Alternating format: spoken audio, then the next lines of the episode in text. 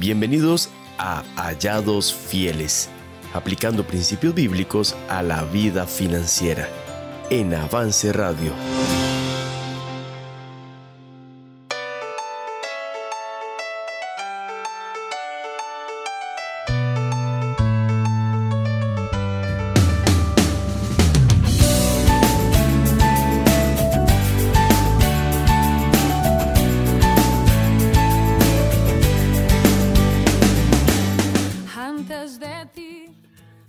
Gracias por estar una vez más conectados acá con Hallados Fieles, el programa de eh, principios bíblicos aplicados a nuestra vida financiera, aquí en Avance Radio. Para nosotros es un verdadero placer estar nuevamente con ustedes, reunidos, conectados, dispuestos para aprender sobre una, un episodio más de la serie de Proverbios. Estamos en este mes de marzo y dicen Dicen que parte de abril, no me consta, no me consta yo que usted permanezco conectado para ver qué es lo que va a pasar, pero eh, estamos ya listos y preparados para este episodio número 3.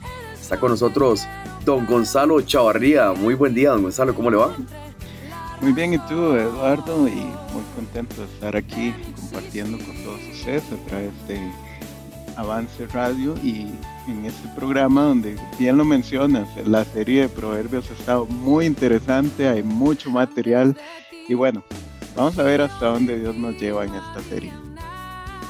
Bueno, vamos a ver, vamos a ver, vamos a ver si será marzo, si será abril. Pero bueno, definitivamente hemos aprovechado bastante, bastante estas dos estos dos episodios pasados y ahora este tercero, que este tema eh, tal vez hasta ciertas edades sea donde se desarrolle más, sea donde lo veamos más e inclusive donde afecte más, ¿por qué no? ¿Y qué podemos adelantar del tema del día de hoy, don Gonzalo? Em, Eduardo, déjame preguntarte en general, dígame, ¿crees que la gente tenga proyectos o planes que se han postergado, pasa tal vez el tiempo y siguen pendientes? ¿Tú crees que ese escenario exista en las personas que nos oyen? Sí, sí, sí, sin duda. Proyectos o planes. Proyectos o pues. planes, sí, sí. Yo creo que, yo creo que sí. Y, en todas las edades, eh, Edu, porque a veces eh, yo veo, yo tengo dos hijas, yo tengo dos hijas menores de de los 12 años y yo veo como ellas a veces dejan cosas pendientes de hacer y, no le dan eh, trámite a todas esas eh, tareas que deben realizar o a veces lo postergan y se queda y se queda y se queda, pero también conozco mucha gente eh, de mi edad, ya pasando los 40, donde todavía hay proyectos pendientes que tienen a veces años. ¿Qué hacer con todos estos planes inconclusos? ¿Qué dice Proverbios acerca de estos planes o proyectos inconclusos? Eso es parte de lo que vamos a hablar hoy. Muy bien, muy bien, sí. Yo creo, lo mismo. Ya ahora viéndolo desde, desde ese punto de vista, hay eh, planes o proyectos, siguiendo los dos, ¿verdad? Que a largo plazo quedan rezagados, pero también al corto plazo nos quedan tareas, nos quedan tareas, nos quedan tareas, inclusive en el día a día. Nos van quedando tareas pendientes en las cuales o, o las hacemos fuera del tiempo o inclusive no las hacemos, ¿verdad? Y pensaría que Proverbios nos va a guiar un poco sobre la línea de razones por qué, las, por qué pasa eso y qué otras aprendizajes y enseñanzas podemos meter en nuestra vida para entonces eh, evitar que sucedan ese tipo de acciones. Así es, Eduardo, y de eso estaremos compartiendo hoy con todos nuestros oyentes. Y bueno, como siempre les pedimos, ¿verdad? Compártanos sus comentarios, compártanos sus preguntas al 83 avance 83 28 26 23 y díganos, pues, eh, ¿qué piensa usted acerca de estos temas que estamos conversando en la radio? Así es, excelente. El WhatsApp 83 Avance 8328 2623 para que nos escriban, nos envíen sus preguntas, sus comentarios y, los estaremos compartiendo por acá, claro. Vamos a ir a una pequeña pausa musical y ya casi regresamos aquí a avanceradio.com para continuar con nuestro tema de hoy, planes inconclusos que esperamos concluir con el tema de hoy, ¿verdad? Desarrollarlo hasta el final. ya casi regresamos acá a cabina. Y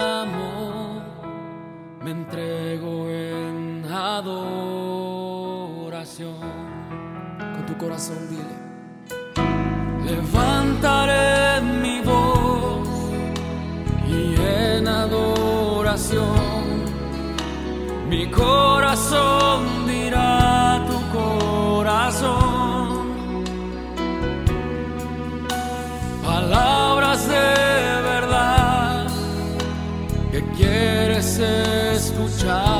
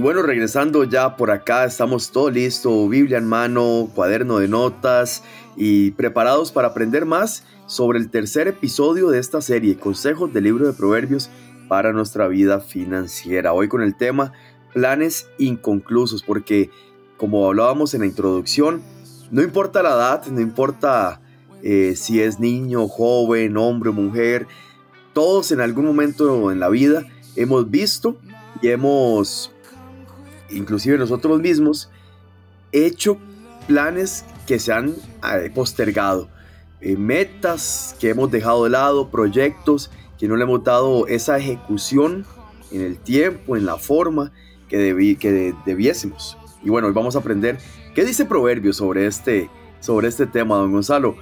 ¿Por qué en ocasiones hacemos planes para dejar planes, pero por qué en ocasiones hacemos planes que dejamos inconclusos.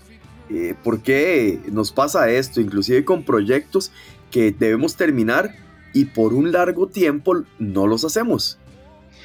Es interesante, Eduardo, y yo creo que no hay una sola respuesta a esta pregunta, pero es interesante eh, observar algunos de los planes y proyectos que se relacionan específicamente con finanzas, porque en realidad los hay de todas, de todas las materias. Por ejemplo, el el famoso voy a bajar de peso es uno de ellos, ¿verdad? O el famoso voy a, e, este año sí voy a empezar a leer la Biblia más, ¿verdad? Son proyectos que, que en la vida cotidiana pues existen y a veces quedan inconclusos, pero en la vida financiera también los hay. A veces hemos postergado el dedicarle tiempo a las finanzas y decimos, yo necesito un presupuesto, pero no pasamos de decirlo y nos quedamos ahí pendientes de cuándo va a ser el día en que realmente dediquemos atención a nuestra vida financiera. O en algunos momentos, pues hemos decidido, eh, tal vez ya empezamos a hacer un presupuesto, pero nos quedamos con todo en el papel y hemos decidido hacerlo, pero no damos esos primeros pasos para realmente eh, tomar acción. Y hay un pasaje en la Biblia, en Proverbios 26, 15, que describe una situación muy curiosa, ¿verdad? Porque dice lo siguiente, mete el perezoso su mano en el plato, se cansa de llevarla a su boca. Y aquí, aquí yo, yo me sorprendí, Eduardo, no sé a vos qué te dice este pasaje, pero yo me sorprendí cuando lo leí, porque eh, habla de una pereza diferente, no es que no quiere hacer las cosas eh, por ejemplo, en este caso, no es que no quiere ir y conseguir el alimento, pues no, dice que ya tiene el plato ahí, eh, dice que ya está el alimento ahí, no es que lo tiene lejano a él, no, dice que lo tiene cerca, dice que puede, lo alcanza con la mano, dice que incluso mete la mano dentro de ese plato con comida, pero dice que se cansa de llevarla a la boca, entonces no, no come, tiene la comida ahí, pero no come porque se cansa de llevarlo a la boca.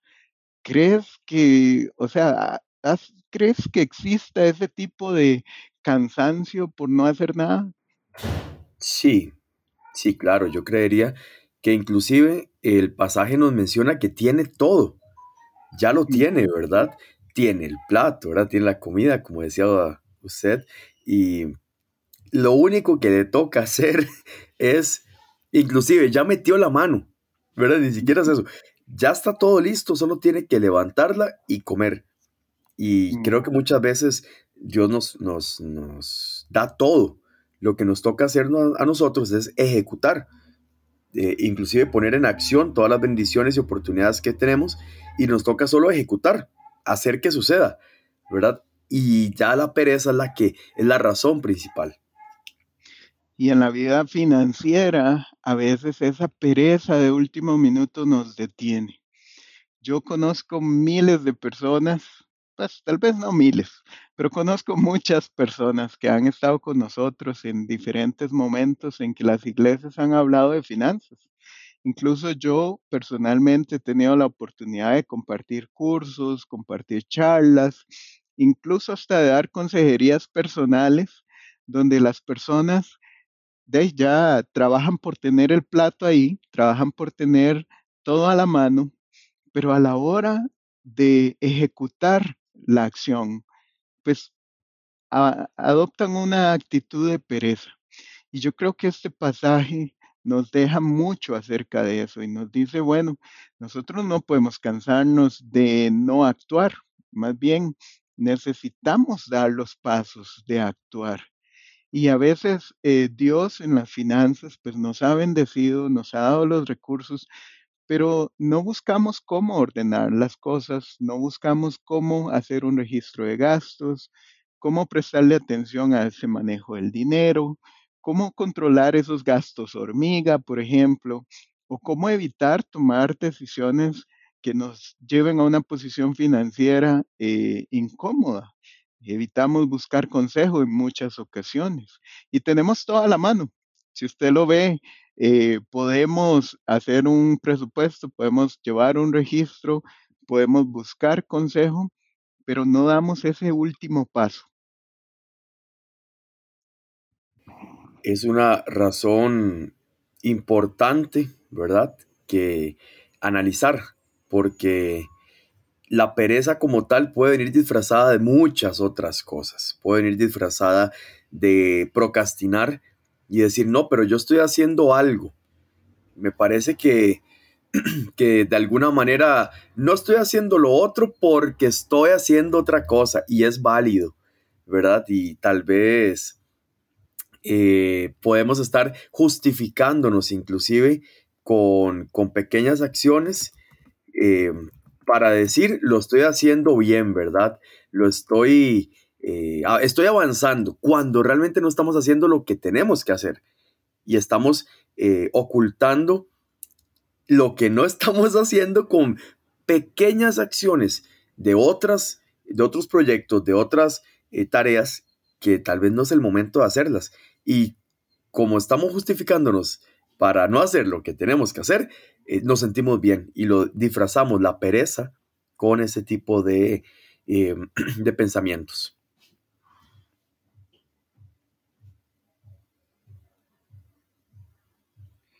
Y después de justificarnos un poco, como bien lo dices, a veces caemos más bien en quejarnos y decimos, uy Dios, tal vez a mí no me has dado como, como le has dado al otro, ¿verdad? O tal vez si yo tuviera un poco más, tal vez podría manejar las finanzas diferente.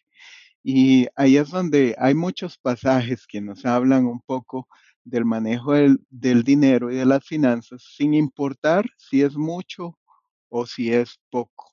Pero hay otro pasaje en Proverbios, Eduardo, que a mí me sorprende, porque este en cierta forma es como una llamada de atención muy seria y está en Proverbios 13, 23. Y el pasaje dice de esta manera, dice, en el barbecho de los pobres hay mucho pan, mas se pierde por falta de juicio.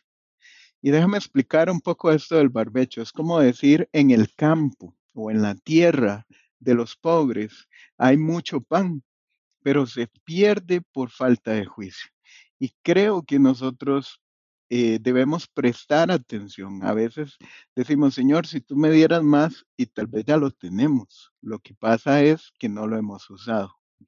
Porque aquí en el pasaje dice, allí en su tierra, allí en su campo, hay mucho pan, pero dice que es el campo de una persona pobre, dice que es el campo de una persona que está pasando necesidades, pero dice que allí hay mucho pan y simplemente se está perdiendo. Y por eso es muy importante que nosotros en temas financieros estemos seguros de que estamos usando todos esos recursos que Dios nos ha dado.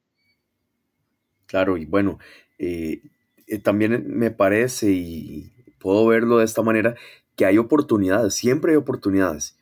No será, ¿qué sería lo contrario de barbecho? Estaba pensando en eso y no le llegué alguna palabra. Lo contrario de barbecho puede ser una gran porción de tierra o, no sé, un, gran sembradío, ¿verdad? Sería algo así, eh, muy, muy procesado, muy, con muchos recursos.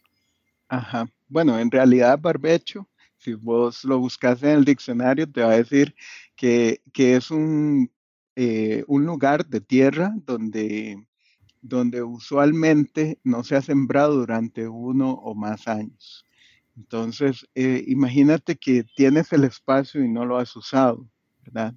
Entonces, en este pasaje lo que, lo que yo retomo es la importancia de usar eso que Dios nos dio. Tal vez eh, tu barbecho en este caso puede ser esos dones, esos talentos que Dios te ha dado y que no los has utilizado.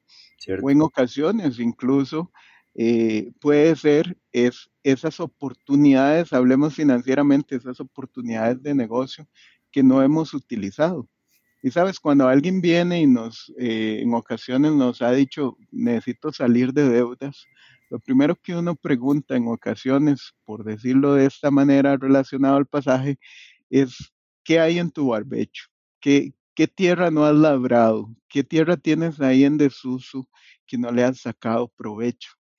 Y, y sabes, he conocido mucha gente que ha emprendido y ha salido de deudas gracias a que ha empezado a labrar su tierra.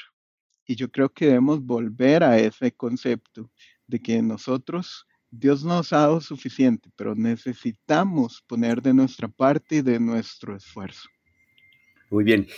Esto es en cuanto a la pereza. Vemos que es una de las razones, pero ¿cómo podemos entonces evitar esa pereza financiera? ¿Qué podemos hacer para eh, volver a ver el barbecho, volver a ver todas las, como decíamos con el pasaje anterior, ese plato, esa comida, eh, y poder evitar esa pereza financiera? ¿Qué podemos hacer, don Gonzalo? Para no tener proyectos inconclusos o no dejarlos inconclusos o ir cerrando nuestros planes e, ir alcanzando nuestras metas, definitivamente la cura para esa pereza es la disciplina. Ser disciplinados para lograrlo.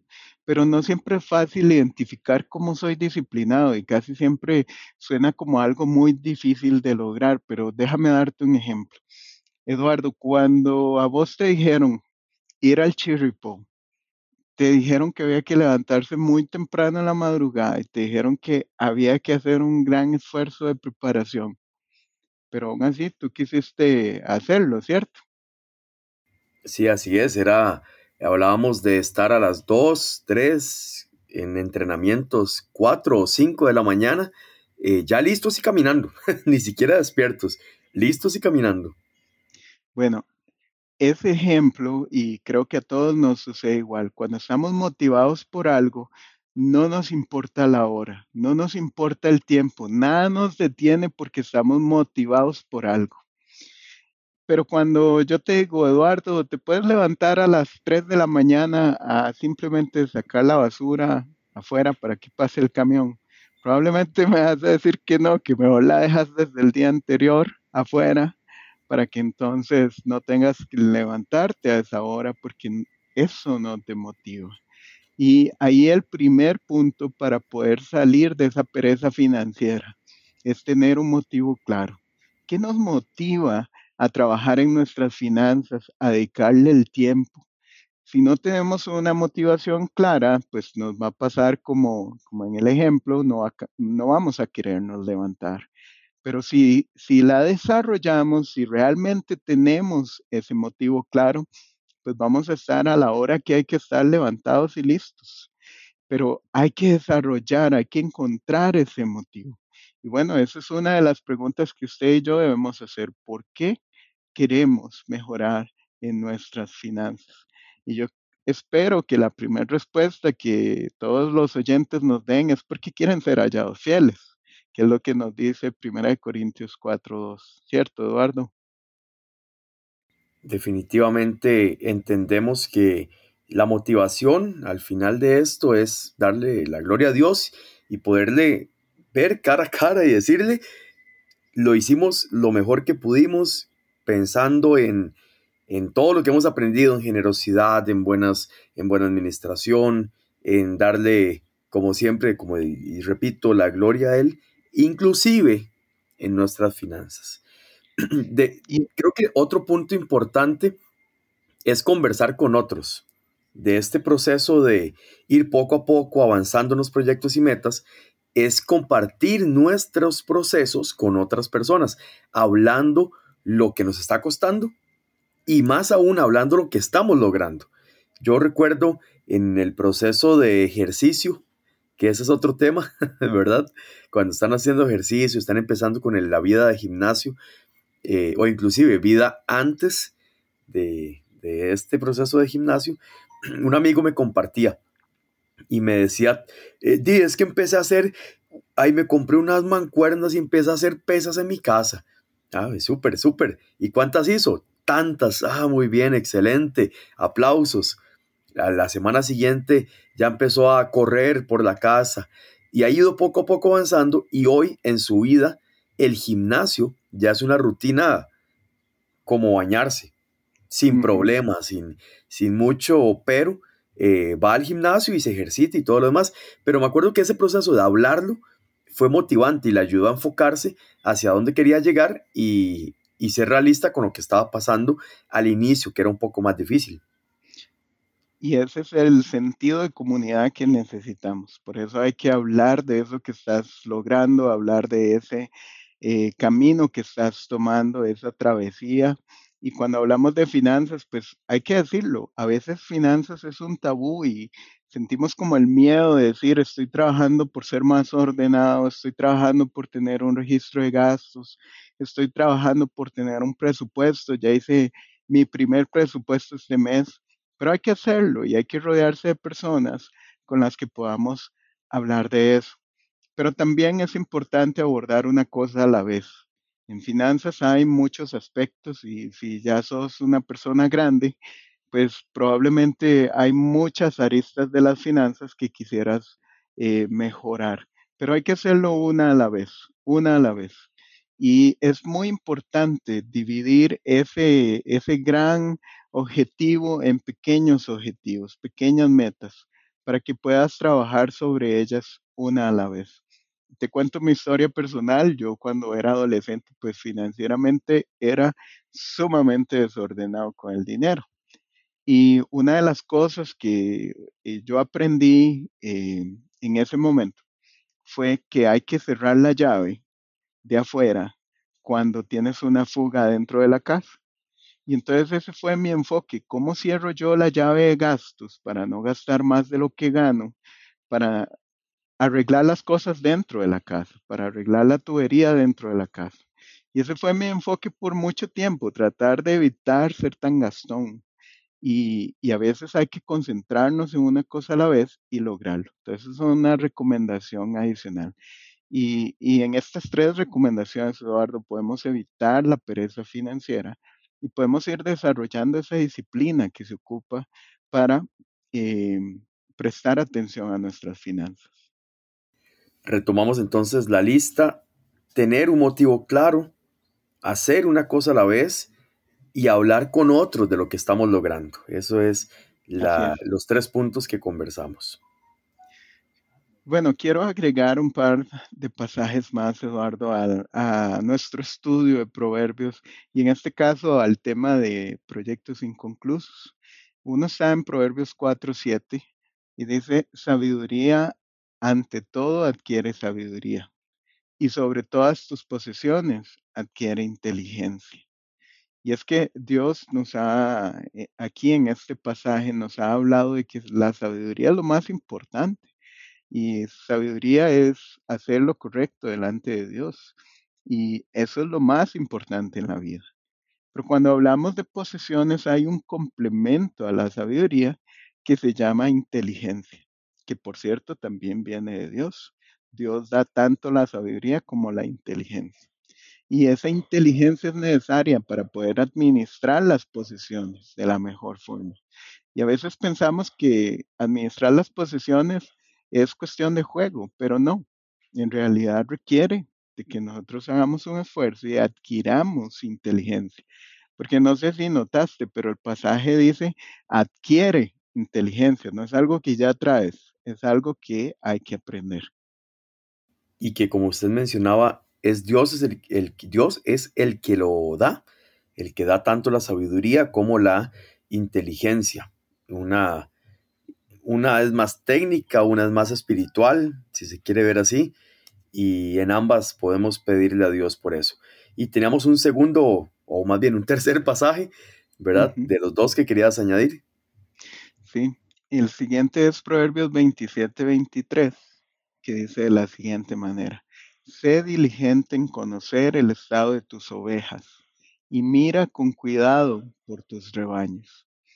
Y este pasaje me gusta porque de una vez le da al punto y dice, sé diligente en conocer el estado de tus ovejas. Y con el respeto que la palabra de Dios merece, eh, eh, sustituyamos por un momento la palabra ovejas y pongamos finanzas. Y, y vamos a entenderlo aún mejor. Sé diligente en conocer el estado de tus finanzas y mira con cuidado por tus finanzas. Y, y lo entendemos de esa forma porque la economía en aquel momento, tal vez en el contexto del pasaje, estaba relacionada con las ovejas y los rebaños. Pero eh, hoy en día tal vez nosotros no nos dedicamos a esa labor, o quizá haya algún oyente que sí, pero en general esto tiene que ver con las fuentes de ingreso. Y por eso es importante en ser diligente en conocer cómo están, en qué estado están tus ovejas, en qué estado están tus finanzas, cómo estás manejando el dinero. Y es importante ser consciente de eso. Cuando no somos conscientes de cómo manejamos las finanzas, probablemente no estamos haciendo nada. Estamos todavía en la pereza financiera. necesitamos sobrellevar esa pereza y convertirla en disciplina.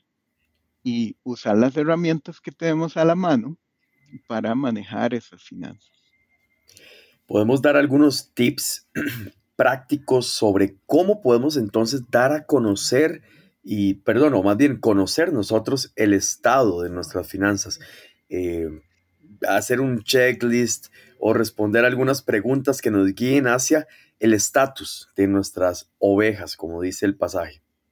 Hay tres cosas que yo siempre recomiendo revisar. La primera es si estás gastando más de lo que recibes. Si usted gana 100 y gasta 150, ya estamos mal.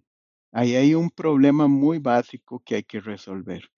Y en la antigüedad, digámosle, o incluso alguna gente vive de esta manera, si usted, eh, si usted no cuidaba de su oveja y no obtenía de su oveja eh, los productos necesarios, pues no podía gastarlos, ¿verdad? En, en, nuestra sociedad donde existen muchas facilidades de crédito y otras herramientas que nos permiten gastar sin tener el dinero, eh, pues es muy común que la gente gaste más de lo que recibe. Entonces, esa es la primera de las evaluaciones que hay que hacernos. ¿Estamos gastando más de lo que recibimos? Y la respuesta es sí, ese es el primer problema que hay que atacar. Y hay que lograr que nosotros no gastemos más de lo que recibimos. La segunda evaluación que yo recomiendo hacer es que revisemos cómo está nuestro patrimonio. ¿Tenemos más de lo que debemos? Porque en esto hay mucho desbalance. Y vuelvo al tema de los créditos. Hoy es muy fácil adquirir un crédito para comprar cosas y terminas pagando un montón. Pero no solo eso, sino que cuando tú haces un balance de tu patrimonio y te das cuenta de que tienes un montón de cosas y debes un montón de cosas. Pero cuando tú vas y conviertes todas esas cosas que tienes en dinero, o sea, usted va y calcula cuánto vale ese carro, cuánto vale esos muebles, cuánto vale las cosas que tienes en tu casa y lo sumas y lo comparas con cuánto debes, pues muchos tienen un desbalance y no pueden pagar lo que deben aunque lo vendieran todo. Y esa es una posición que no queremos. Nosotros queremos que nuestro patrimonio exceda nuestras deudas y por eso hay que revisar, porque si no, aunque vendiéramos todo, no podríamos pagar. Y el último de los consejos, Eduardo, que quiero compartir es hacernos la pregunta, ¿le estoy diciendo yo al dinero a dónde ir? O sea, ¿estoy yo administrándolo? De hecho, hay una frase que me gusta muchísimo utilizar y dice de la siguiente manera, si no le dices al dinero a dónde ir, se irá con alguien que sí sepa manejarlo. Y muchos que la han escuchado me dicen, eso no es bíblico, Gonzalo. Pero cuando usted lee la palabra de los talentos, cuando usted va y lee la parábola de los talentos, dice que el que administró bien, que multiplicó bien, dice que el que le quitaron al que no había hecho un buen trabajo y se lo dieron al que tenía más.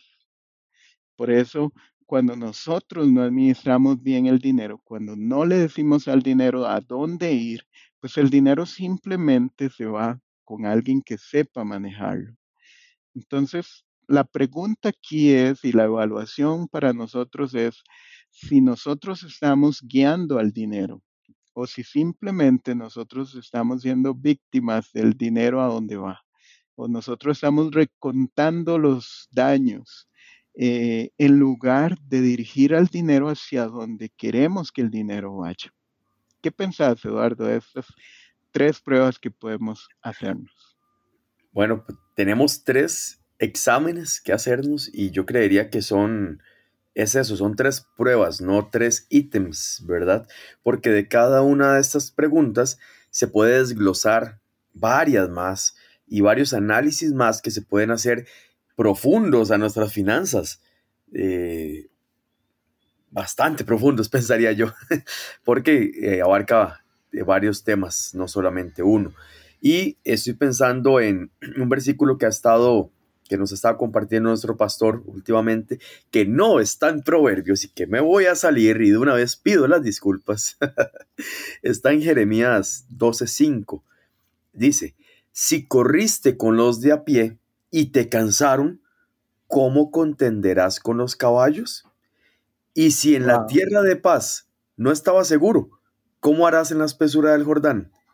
Y eso me, aplicándolo a este episodio, puedo eh, abstraer que muchas veces queremos lograr grandes cosas y queremos comprar, y voy a, poner estos ejemplos, una gran casa o tener el último carro del año, pero ni siquiera podemos ahorrar para eh, pagar un campamento en la iglesia.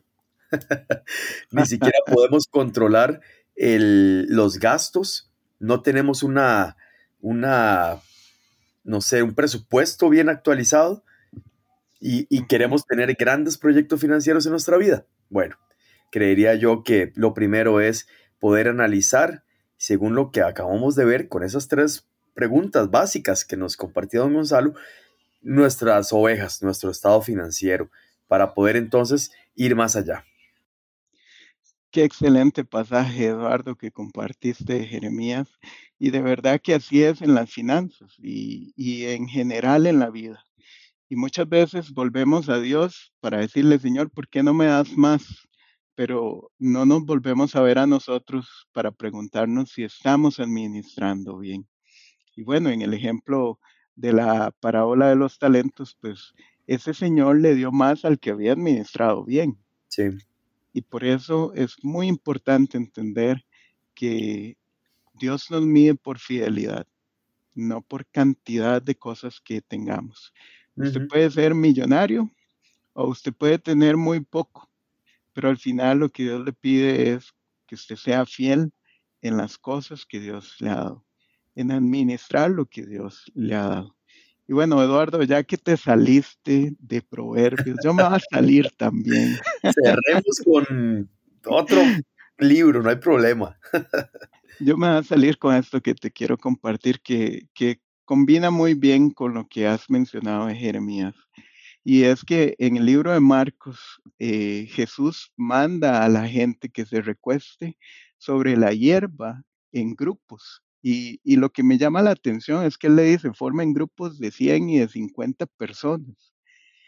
Y después de que forman los grupos, dice que Jesús tomó cinco panes y dos pescados y entonces los levantó al cielo y los bendijo y luego partió los panes, los dio a sus discípulos para que repartieran entre la gente y ahí se dio una gran multiplicación y todos comieron. Dice que comieron como cinco mil hombres. Esto lo pueden leer en Marcos capítulo 6. Lo que quiero enfatizar aquí, Eduardo, es que Dios no va a hacer milagros. Perdón, creo que te muteé sin querer. ¿No pasa? Sí. Dios no, lo que te quiero compartir es que Dios no va a hacer milagros y hay que voy a, voy a repetir ahí. Lo que te quiero compartir es que Dios no va a hacer milagros en medio del desorden. Dios primero pidió que se ordenaran las cosas y luego hizo el milagro.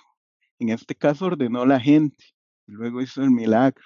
Aplicándolo a nuestras finanzas, tal vez Dios nos está pidiendo que primero ordenemos y luego Dios quiere hacer cosas grandes con nuestras finanzas. Definitivamente y con nuestras vidas también. Y bueno, ya vamos llegando al final de, de este episodio número 3 de la serie Consejos del libro de Proverbios y otros libros para nuestra vida financiera. Ahí fuimos a, a, un par de libros más, pero que aportaban muchísimo para esta, para esta ocasión, don Gonzalo a poner ojo en nuestros planes inconclusos y sobre todo en lo que estamos haciendo hoy. Así es, Eduardo, y a realmente prestarle atención a esa pereza financiera y dejarla de lado. Los planes inconclusos son resultado de esa pereza. Hay que vencer la pereza y entonces los planes van a estar completados y los proyectos también. Excelente, muchas gracias por haber compartido con nosotros en este tercer episodio de esta serie que tenemos del libro de Proverbios. Para nosotros ha sido un verdadero placer, una bendición poder haberles llevado estos consejos bíblicos que podemos aplicar en nuestra vida financiera. Acá en Hallados Fieles. Nos escuchamos el próximo lunes al ser las 8 de la noche por avanceradio.com y en Spotify y Apple Podcast en diferido. En cualquier momento del día usted puede escuchar nuestros episodios también en la plataforma avanceradio.com en la sección de programas puede ingresar y repasar los programas anteriores y estar listos y dispuestos para ser hallados fieles. Nos escuchamos la próxima.